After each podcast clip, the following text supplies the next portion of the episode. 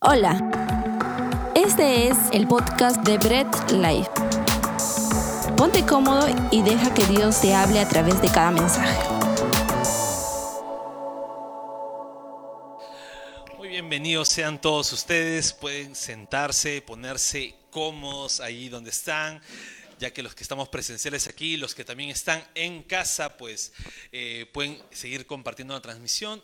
Y pues aquí saluda a alguien que tenga cerca, alguien que esté eh, a tu costado, tal vez a tu atrás, dale un pulgar arriba, chócale el puñito, dale el hombrito. Y pues estamos muy alegres de poder estar hoy 31 de octubre, ¿no? Celebrando Halloween, ¿verdad? ¿No? Yo que pensaba venir disfrazado hoy día, pero no. Como iglesia cristiana no celebramos Halloween. Tampoco creemos que de repente estamos eh, forzados a dar una contra, porque hay motivos más importantes para celebrar y conmemorar. Y uno de ellos, como ya lo explicó muy bien Dianita, y lo hemos visto también eh, durante todo el mes eh, en muchas ocasiones, es la reforma protestante. Hace 504 años, Martín Lutero, ¿no? un monje agustino, indignado por las cosas que pasaba ah, en la, cúspide de la religiosidad católica, pues ¿qué hizo? Agarró, se achoró, se reveló como buen alemán que es y clavó 95 tesis en la catedral de Wittenberg contra el Papa León X y sobre todo contra su, ante, ah, su enemigo mortal, ¿no? John Tetzel, que, quien vendía indulgencias. ¿Qué cosas eran las indulgencias? ¿no? Pagos para que sean perdonados los pecados. Entonces, ante ello celebramos 504 años de reforma protestante. ¿Ok? Ahora, ¿por qué es importante ello? Porque antes de esos 504 años, ¿no? ahí está David en la entrada saltando, antes de esos 504 años, no podíamos tener nosotros la palabra de Dios ni en nuestras manos ni en nuestro idioma. Tenías que ser o del clero o de la aristocracia más alta para poder tener una copia de la Biblia y en latín, que ni siquiera todos hablaban latín. Entonces, eso es lo que conmemoramos, eso es lo que celebramos. Muy otra parte también aquí en Perú, pues el 31 de octubre también se conmemora que eh, el Congreso mismo aprobó que sea declarado el Día de la Iglesia Cristiana, el Día de la Iglesia Protestante Evangélica. Así que hay muchos motivos por celebrar que de repente estar eh, eso. Y bueno, como buenos peruanos que somos también, nuestro Día de la Música Criolla. Así que hay muchos motivos por el cual estamos felices que sea 31 y sobre todo que haya caído 31 de octubre, un domingo, Día del Señor, donde podemos estar juntos. Y ya que hablamos de la reforma, una de las cosas que Martín Lutero le, durante toda su vida eh, estaba siempre en, en pleito consigo mismo, era que nunca se sentía salvo. Y él decía, mi eternidad la voy a pasar en el infierno por más cosas que hacía. Ojo, Martín Lutero no era un borrachito más, no era, no era de repente, wow, celebrando la reforma, no era de repente un borrachito más, Martín Lutero no era una persona perdida, Martín Lutero ni siquiera era eh, de repente alguien alejado de la iglesia, era un monje. Y es más, era un monje que sacrificaba mucho, pero él decía, ¿dónde pasaré mi eternidad? Mi eternidad la tengo, la voy a pasar porque nunca se sentía perdonado. Y él creía que su eternidad le iba a pasar en el infierno. Entonces, ya que hemos estado viendo incluso todo este, estos cinco domingos, hoy es el quinto domingo, sobre escatología y tiempos finales, hoy vamos a ver el último peldaño de la escatología. Hemos visto que hemos estado viendo solamente eh, las doctrinas fundamentales de la escatología y hoy vamos a ver el último peldaño, la parada final de la escatología y es donde el ser humano va a pasar su eternidad. Y ahí deberíamos preguntarnos, porque ya hemos visto que para nosotros la muerte no es el fin. Tanto para vivos, perdón, para buenos y malos, la muerte no es el fin. Puede morir nuestra parte material, pero nuestra alma sigue viva. y tiene un lugar, bueno, ya hemos visto que pasó un, un, estado intermedio, pero luego del juicio, ya la semana pasada hemos visto el tema del juicio final, que tanto impíos y tanto creyentes van a pasar el juicio final, hemos visto que luego del juicio viene el estado eterno del ser humano. Y ahí tú te puedes preguntar, ¿cuál va a ser tu lugar cuando todo acabe? ¿Cuál va a ser el lugar donde tú vas a estar por la eternidad?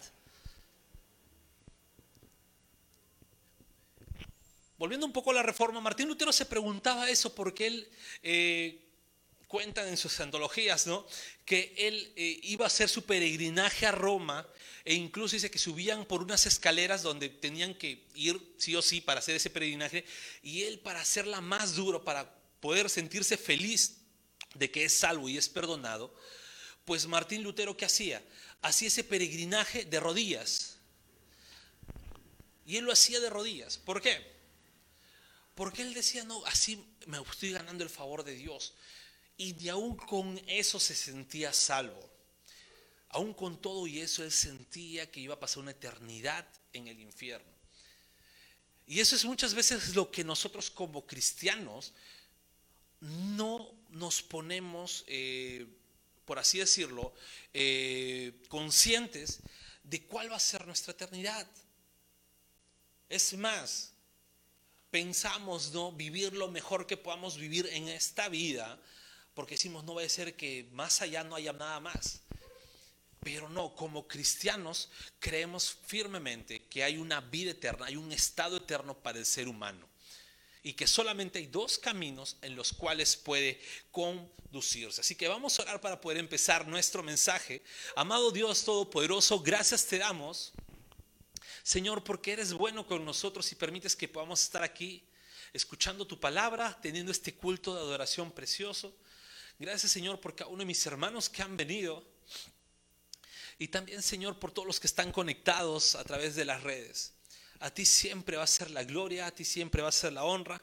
En el nombre de Jesús. Amén. Muy bien, entonces, vamos a ver el estado eterno. Primero vamos a ver de los malvados. ¿sí? ¿Cuál es el estado eterno de los malvados? Hay muchos que hoy día ¿no? Y en muchas, eh, vamos a decirlo, ¿no? Grupos religiosos que dicen que cuando el, ya lo hemos visto que cuando dicen que cuando el malo muere, es completamente aniquilado. Bueno, ya no hay más, ¿no? El malo pues es eh, desechado, se borra, desaparece con un chasquido, qué sé yo. Otros mencionan que hay una inmortalidad incondicional, perdón, una inmortalidad condicional, ¿no? Que dicen que la Biblia e-, ellos dicen así, ojo, nosotros no pensamos así. Ellos dicen que la Biblia te menciona, si eres bueno, pues vas a pasar una vida eterna, pero si eres malo, ahí quedas. Esa es una inmortalidad condicional.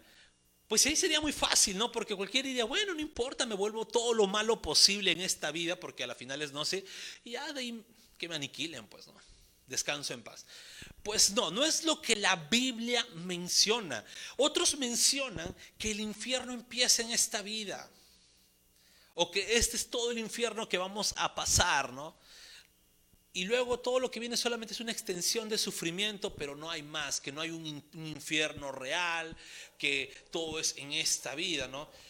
Y hay muchos de los que tocan la puerta cada rato los domingos que hacen esta mención en todo momento, ¿sí?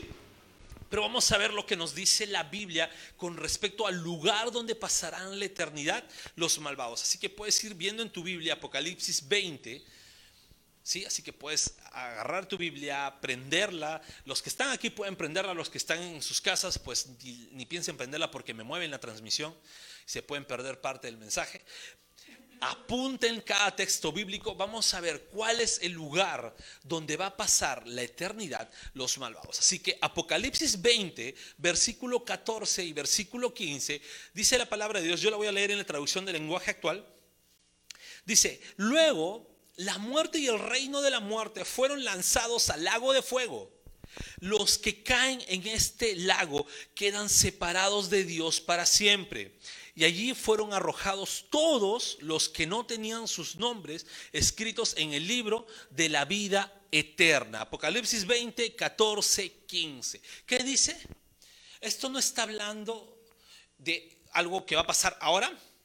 Esto no está hablando de algo que, que bueno, va a pasar de aquí a algunos años. No, está hablando ya luego del juicio final en el juicio final la muerte va a ser juzgada, el enemigo va a ser juzgado, el infierno entero va a ser juzgado. ¿Y qué dice? ¿Dónde van a ser arrojados? En el lago de fuego eterno. Entonces hay un lugar donde va a pasar la eternidad los malvados. Y ahora la pregunta es, ¿no? y te puedes preguntar ahí, Oye, ¿y cómo van a ser castigados estos malos? ¿Qué es lo que se nos ha hecho creer? ¿Sí? ¿Qué es lo que se nos ha hecho creer? Que el infierno son un montón de jaulas donde hay demonios rojitos con cachitos y colita en punta que están con un trinche clavándote, ¿verdad? Eso es lo que normalmente se nos ha hecho creer. ¿No? Ah, no te vayas al infierno porque te vas a topar de cara con el diablo, es lo que te dicen. Y no. No es así. Y no es así, no que no haya, tormento en el infierno. No es así que el diablo te va a atormentar, porque él mismo va a ser atormentado. Y es más, él mismo en este castigo final es quien está siendo juzgado y es el primero en caer de cabeza en el lago de fuego. Entonces, ¿cómo vamos, cómo vamos, no, perdón, cómo van a ser castigados los malos? Ese para que se despierten. No, ¿cómo van a ser castigados los malos? Ahora, no podemos precisar con exactitud. ¿Ok? No podemos precisar con exactitud, decir, este es el castigo tal cual. Y borrémonos un poco de la mente lo que hemos leído o escuchado o lo que muchas veces la iglesia ha adoptado de la divina comedia de Dante Alighieri borremos un poco ello, lo que sí podemos decir que bíblicamente está es que en el lago de fuego eterno hay una ausencia total del favor de Dios. Y yo quisiera que se pongan, pongan eh, ahorita conscientes en esto, chicos. Ya, ya hemos visto en una prédica de hace bastante tiempo de David, ¿no? Hizo una prédica excelente, ¿no? sobre gracia común. ¿Qué era la gracia común? Es el favor de Dios derramado tanto para creyentes como para incrédulos. Esa es la gracia común. El mundo entero vive bajo la gracia común de Dios. ¿Ok? El mundo entero. ¿Por qué? Entonces, por eso que los incrédulos también tienen para comer. Los incrédulos también ganan un dinero, pueden ser prosperados. Los incrédulos también gozan salud porque es parte de la gracia común de Dios. Es por eso que por la gracia común de Dios la maldad del mundo no se vuelve una cúspide que se pone una tontera total el mundo. Hay de todas maneras un refreno de moral por la gracia común de Dios. Ahora imagínense, y eso que miren cómo vivimos y estamos viviendo la gracia común de Dios. Imagínense que hay una ausencia total del favor de Dios en un lugar. ¿cómo sería ese lugar? Sería un descontrol de maldad. Ese es algo primero que debemos entender del castigo eterno. Hay una ausencia total del favor de Dios. Segundo, hay una interminable inquietud de vida como consecuencia del dominio total del pecado.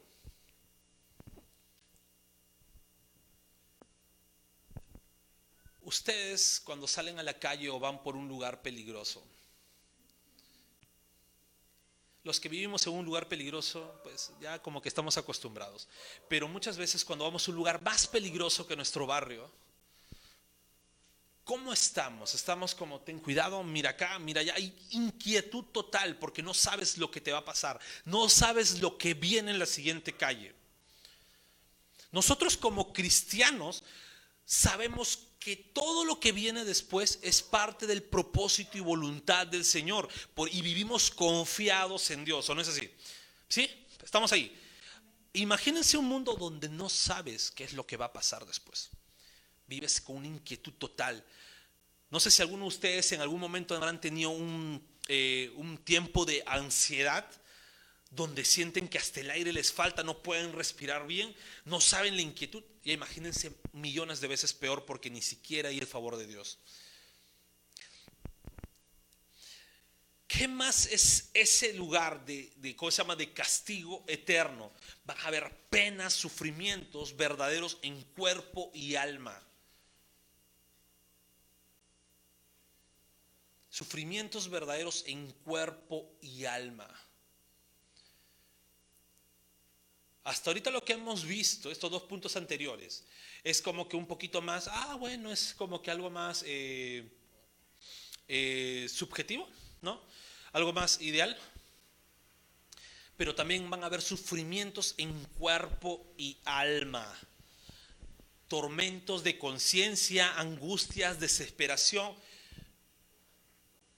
Y lo que siempre Cristo mencionaba, lloro y crujir de dientes.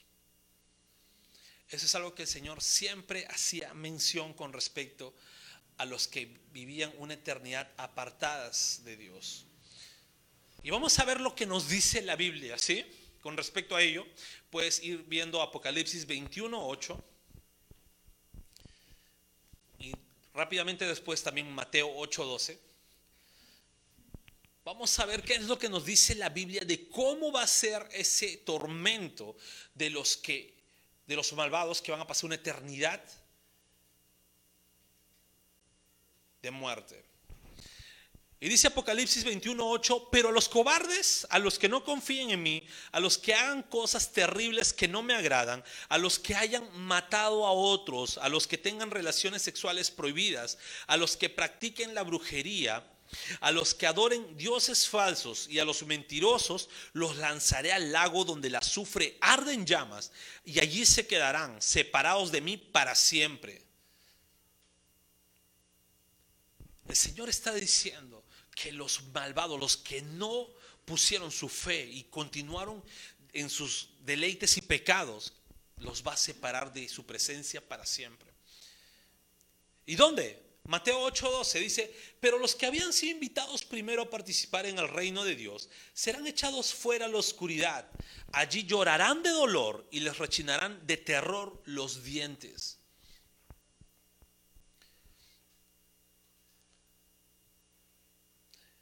Hay una controversia, ¿ok? Por eso hay una controversia, esto lo pongo igual en controversia, sobre si el castigo va a ser fuego literal. Porque hay bastante ¿no? Eh, señalamiento en la Biblia que es fuego. No, hay algunos que dicen que no es fuego literal. ¿Por qué? Porque si no el diablo por ser espíritu no podría ser quemado. Y ese es un argumento que muchos agnósticos o ateos mencionan porque dicen, ah, sí, el fuego, pero si somos espíritu, ¿cómo nos vamos a quemar? Pero hay otros que mencionan que sí, que es fuego literal, que solamente Dios sabe cómo lo hará, pero lo hace. Eso es algo por el cual no debemos eh, pelear, es algo por el cual no, no valdría la pena seguir incluso hasta investigando más si es fuego literal o no fuego literal, porque el asunto es que si vives separado de Dios vas a vivir un tormento del que ni te imaginas. Y algo que te invito a que ni siquiera quieras experimentar a ver si es cierto o no. Así que mejor simplemente digamos, no vivamos una eternidad sin Dios. ¿Ok? Y ahora, ¿cuál es la duración del castigo? ¿Cuál es cómo, cómo va a ser ese castigo eterno? ¿Cuánto dura? ¿Dura horas? ¿Dura días? ¿Dura años? ¿Un par de semanitas tal vez? ¿Cuánto dura ese castigo? ¿Y por qué, por qué te pongo la duración del castigo? Porque en muchas ocasiones cuando se habla de eternidad o se habla de perpetuo, vemos en la Biblia que era por un tiempo prolongado, pero era eh, limitado, o sea, tenía un fin. Y es por ello que muchos dicen que la eternidad no es un periodo eterno por los siglos y los siglos sin final. No, dicen, no, es un tiempo prolongado, pero de ahí va a cesar, va a acabar. pero vamos a ver qué nos dice la Biblia. Porque si digo que la eternidad de los malos va a llegar un momento en que se acabe porque algunos incluso hasta se creen más buenos que Dios y dicen, no, es que cómo Dios va a castigar a alguien por la eternidad, ese no es Dios, te dicen, no. Y no, no, no, no. Porque si digo que no hay un castigo eterno, las bienaventuranzas eternas que me menciona la Biblia también serían limitadas. La vida eterna que me promete el Señor también sería limitado. Entonces, no hay razón para pensar que el castigo es por un tiempo largo pero terminable. No, es completamente eterno. Y busca tu Biblia, Marcos 9.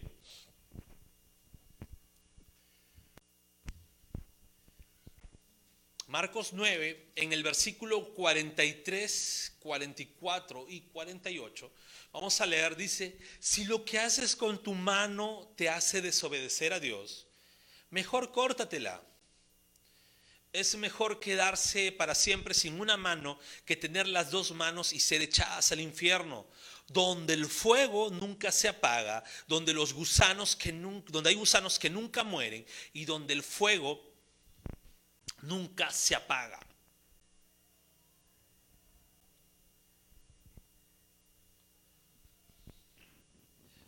Estamos hablando de un castigo eterno donde te dice que algo no va a cesar.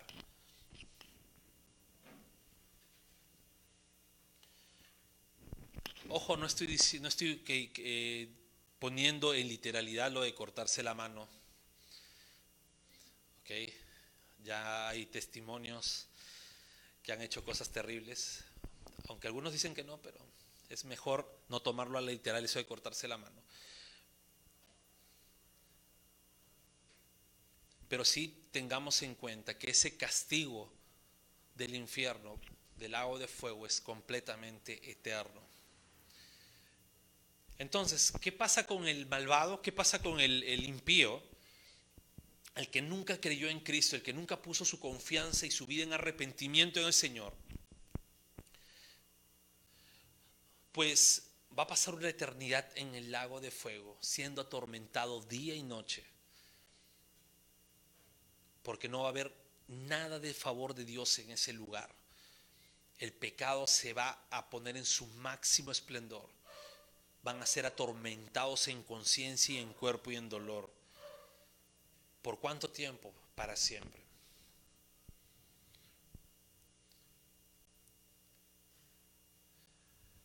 Pero también está el otro camino. Y es el estado eterno de los justos. ¿Quiénes son los justos? Los que hicieron bien, los que se portaron bonito, los que hicieron ayuda social, los que hicieron su peregrinaje a lo Martín Lutero.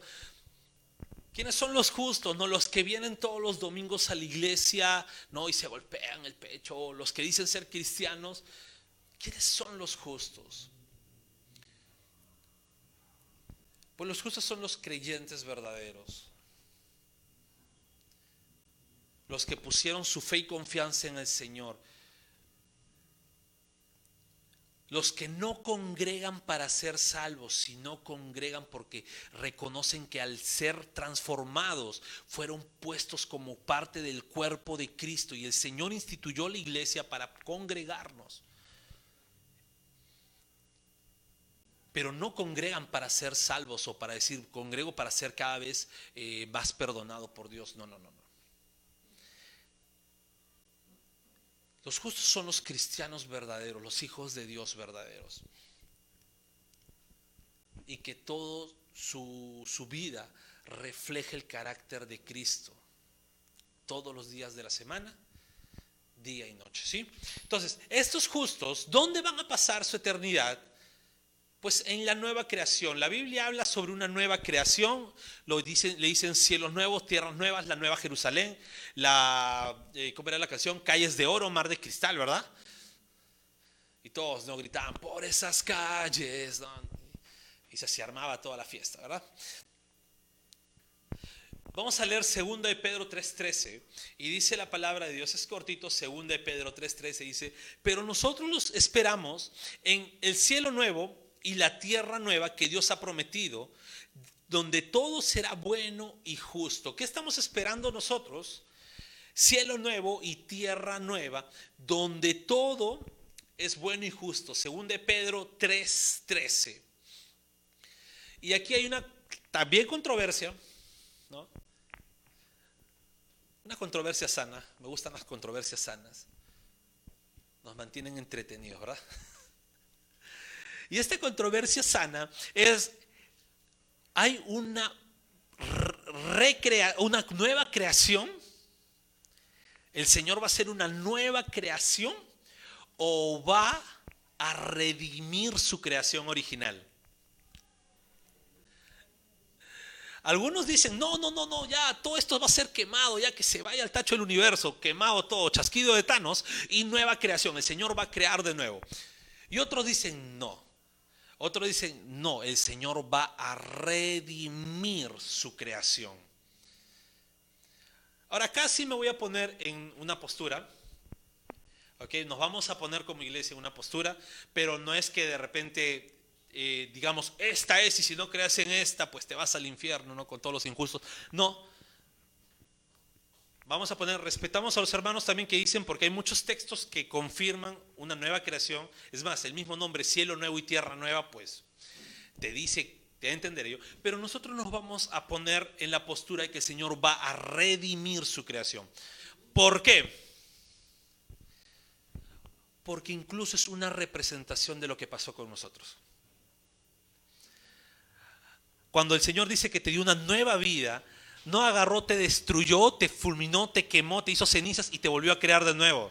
Cuando Cristo le dijo a Nicodemo, vas a nacer de nuevo, Nicodemo pensó lo que pensaban muchos. Ah, me va a destruir o me va a meter por el vientre. ¿Qué, va a hacer? Por eso le preguntó. ¿Por qué? Porque se le viene. Cristo dice, no, tú vas a ser redimido. Es necesario que nazca de nuevo, que sea redimido. Y cuando habla de una nueva creación, está hablando de que la tierra va a ser redimida. ¿Ok? ¿A cuál? A su propósito original. Hay muchos que dicen que no estamos viviendo en la creación original de Dios porque luego del pecado hasta la tierra sufrió cambios. Porque la Biblia misma dice, ¿no? Luego del pecado que hizo, la tierra produjo cardos y espinas. El pecado afectó incluso la creación. Y lo que Dios va a hacer no es volver a crear, sino regenerar su creación. ¿Y por qué también decimos que nos metemos a este bando de los que dicen que la tierra va a ser redimida? Porque el Señor no le puede dar ni una oportunidad al enemigo de decir, no pudiste redimir lo que creaste. Entonces nos ponemos en esta posición. ¿Dónde va a vivir el justo en la, regeneración de la creación del Señor? Por eso, incluso, hermanos, cuiden su planeta. Porque el Señor lo va a redimir. ¿Ok? Entonces, ahí es donde va a pasar, pero es solamente un sentido literal ¿Es solamente un sentido, vamos a decirlo, espiritual, ideológico? No, hay una morada eterna en los justos. Los justos van a vivir literalmente allí. No es algo subjetivo.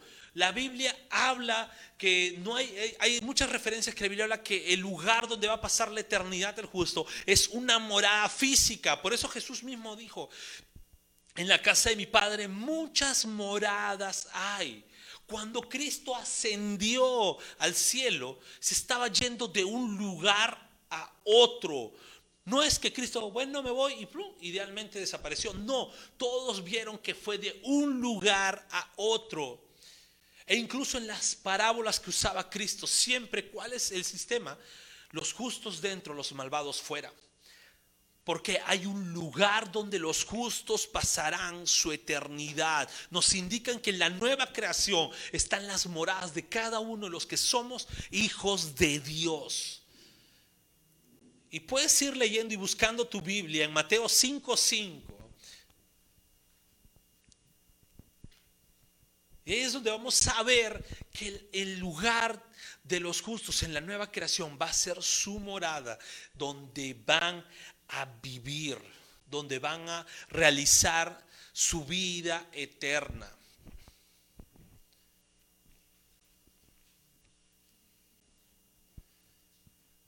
Y les animo a seguir estudiando lo que tiene que ver con tiempos finales, porque es muy hermoso. No es para tenerle miedo, es para ver y tener mucho más nuestra fe y la esperanza en nuestro Dios.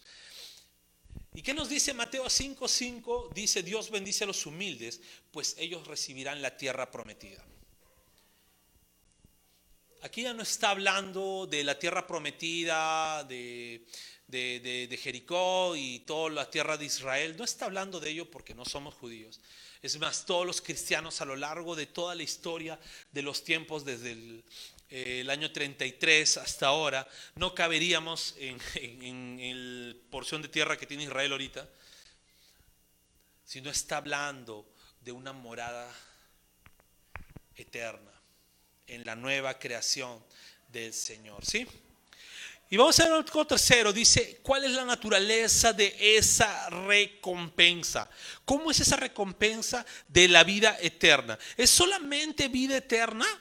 ¿Es solamente vamos a vivir? Algunos piensan, ¿no? Ah, bueno, la vida eterna vamos a estar nosotros como espíritus y angelitos sin patas, con una túnica blanca y ahí, ¿no? Brillando. Esa es la naturaleza de la vida eterna que nos dice la Biblia. Esa es la naturaleza que, eh, vamos a decirlo, estamos esperando pues no. La naturaleza de la vida eterna es una vida plena, sin muerte, sin, eh, sin imperfecciones, sin perturbaciones. No va a haber pecado, no va a haber imperfección, no va a haber dolor, no va a haber lamento, no va a haber nada que no glorifique al Señor. Va a haber una plena comunión con Dios. Nosotros como cristianos hoy, ahora en este mundo que aún está bajo los efectos del pecado, en este mundo donde hay maldad, cuando somos cristianos llegamos y estamos en comunión con el Señor, pues así nos pasen cosas malas, pues nos gozamos en el Señor. ¿O soy el único? No, no creo, ¿no? Creo que todos cuando nos pasan cosas malas, ¿qué siempre hacemos, no? Nos ponemos a orar y el Señor ahí nos consuela, el Espíritu Santo está ahí con nosotros diciendo, vamos, tú puedes, levántate, eres eh, eres eh, nuestro hijo, ¿no? Levántate, ponte de pie, ¿no? Te consuela, te muestra el amor de Dios y te muestra que incluso en esos momentos trágicos, pues puedes glorificar a Dios. Ahora imagínate donde no hay pecado, donde no hay dolor, donde no hay imperfecciones, donde no hay sufrimiento, donde no hay nada. Imagínate cómo va a ser tu vida plena en la eternidad con Dios. Busca Romanos 2.7 y ya estamos ahí en, el punto final de nuestro mensaje. Y lo que nos dice Romanos 2.7 está hablando cuál es la naturaleza del destino donde va a estar los justos en su vida eterna. ¿Ya lo encontramos? Sí, bien. Dice, a los que hicieron lo bueno con la esperanza de recibir de parte de Dios reconocimientos, honor y vida eterna, Dios los dejará vivir para siempre con Él.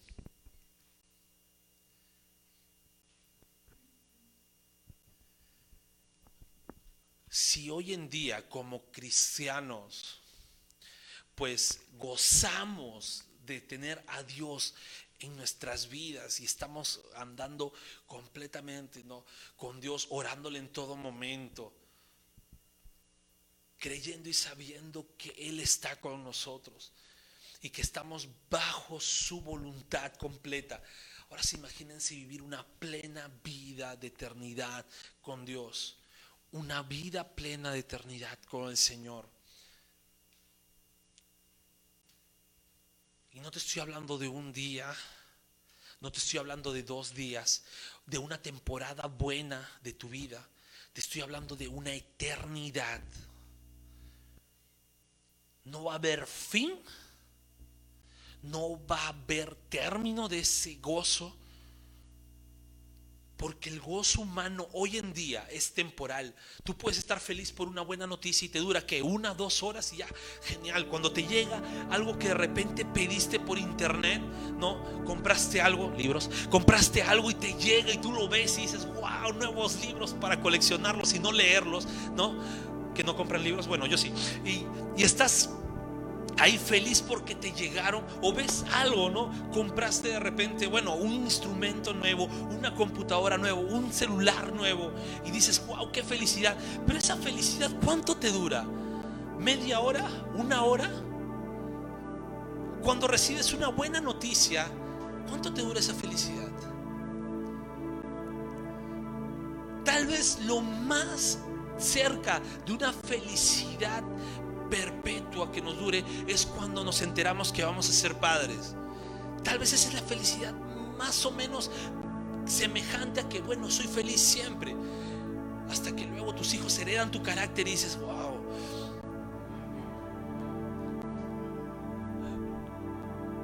Pero en el Señor, en la vida eterna con Dios, ese gozo nunca se acaba ese gozo, esa felicidad nunca desaparece. Y quiero decirte algo, porque al principio empezamos, ¿dónde van a pasar los injustos, los malvados? Su, su eternidad. Y tal vez tú puedas decir, oye, pero qué malo es Dios. ¿No es mejor acabarlos? ¿No es mejor desaparecerlos? Pues déjame decirte, en la Biblia encontramos que en el deseo de Dios está que ninguno se pierda.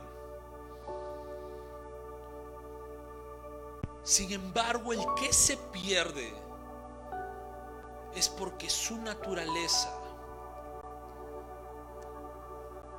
se hundía más y más en su pecado.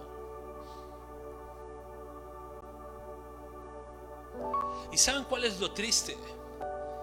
Que muchas veces pensamos que pecado solamente es hacer lo más desastroso del mundo. Y cuando pensamos en pecado, pensamos en homicidios, pensamos en violaciones, pensamos en todo, pero no pensamos que incluso el hecho de creer y ser orgullosos, de decir que no hemos pecado, ya estamos pecando contra Dios, porque estamos eh, haciendo de lado el sacrificio que Cristo hizo por nosotros. Y la Biblia es clara, la Biblia no dice, bueno, hay algunos más buenitos, no, la Biblia dice, todos pecaron pero al que no conoció pecado, se le fue imputado tu pecado.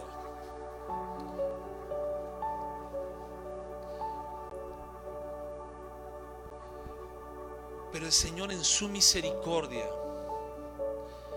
pues permitió que en algún momento de nuestras vidas su palabra llegara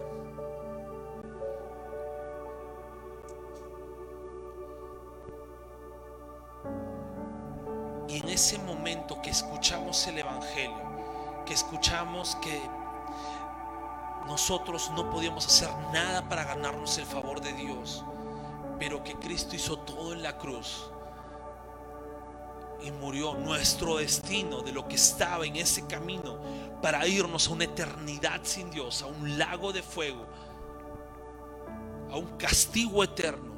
El Señor nos cogió con sus brazos de amor y nos dijo, tú no eres de aquí, tú perteneces a este lado. Tú no estás yéndote a este rumbo. Sí, estuviste gran parte de tu vida yendo por aquí, pero yo te quito de aquí y te pongo acá.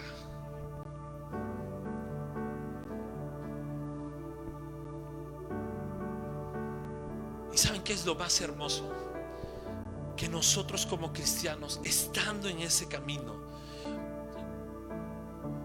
pues nuestra naturaleza como que nos jala y como que decimos que estamos queriéndonos descarriar, queriéndonos volver, pero el Señor como buen pastor, que está haciendo siempre? Encaminándonos, poniéndonos en el redil. Y muchas veces con, tal vez con, con algunos castigos, ¿no? Como Padre que nos ama pero no nos deja perdernos. El Señor no deja que nos perdamos. El Señor siempre nos encamina. El Señor siempre está con nosotros poniéndonos en ese lugar. Y eso es lo que el Señor quiere hacer con todo el mundo. Y nosotros como iglesia estamos en la responsabilidad de predicar el Evangelio.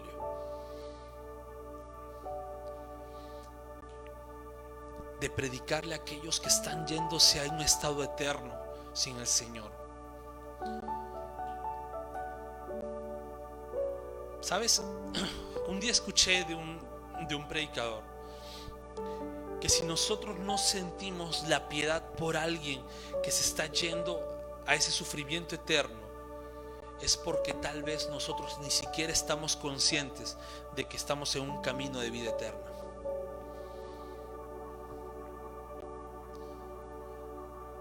¿Y a cuántas personas estamos predicando el Evangelio entre semana? ¿A cuántos estamos compartiendo? A veces estamos más preocupados buscando cosas innecesarias en, en, internet. Estamos buscando cosas innecesarias que no tienen nada que ver. Estamos más preocupados en las cosas del mundo y en el diablo no nos preocupamos en que hay personas que de verdad se están perdiendo. y hazte un balance. ¿Qué es lo que conoces más de la, de la Biblia? ¿Conoces más doctrina del Señor?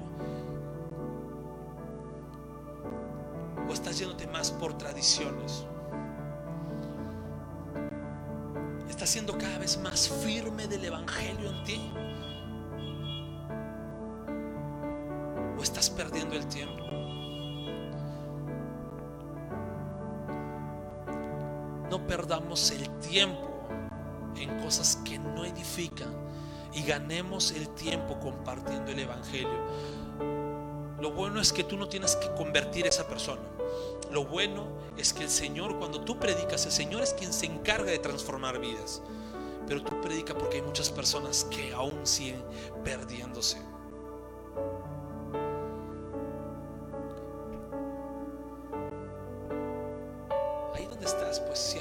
Ojos vamos a orar. Vamos a decirle, Padre amado, gracias porque en primer lugar tú nos salvaste y nos sacaste de un camino de sufrimiento eterno a una vida eterna contigo, Señor. Gracias porque en todo momento eres bueno conmigo. Señor, Ayúdame a ser día a día más consciente de tu salvación en mi vida y a poder estar predicando la palabra con firmeza. Ayúdame a no estar perdiendo más el tiempo en cosas que no edifican. Sino, Señor, ayúdame a ganar el tiempo compartiendo tu palabra y también preparándome en tu palabra, Señor. Dios, oro por las personas a las cuales son de mi círculo más cercano y no te conocen. Para que tú puedas abrir oportunidades y poder predicarles el Evangelio. Y también, Señor, oramos por las personas que tal vez se han conectado por primera vez esta transmisión. Y pues Dios, tú seas ahí transformando vidas, tú seas haciendo conscientes a estas personas que necesitan de ti en todo momento. Gracias te damos, Señor, porque tú eres bueno y tu misericordia es para siempre. A ti sea la gloria, a ti sea la honra, en el nombre de Jesús. Amén, amén y amén. Gracias por escuchar el mensaje de hoy y no olvides compartirlo. Síguenos en nuestras redes sociales, Instagram, arroba Bread Life Family, Facebook Bread Life.